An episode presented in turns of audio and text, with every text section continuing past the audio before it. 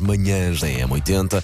Elsa Teixeira de férias, mas mais perto do final desta hora, ali bem pertinho já das nove. Susana Romana, para a nova edição de Macaquinhos do Sótão. E o que a Susana deve estar a sofrer com o calor hoje, por cima ela vem a pé aqui para a rádio. Portanto, Macaquinhos.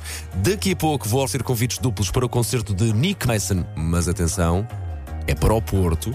Depois, mais tarde, será para Lisboa, portanto, a seguir será para o Porto. E hoje, uma vez que se assinala o dia de ser de novo criança, vai daí a valer do WhatsApp aqui da M80.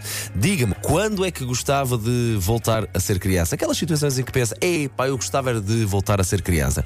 A nossa ouvinte Inês Almeida chegou-se à frente. Bom dia, M80. Eu gostava de voltar a ser criança para voltar a ter férias com os avós nesta altura.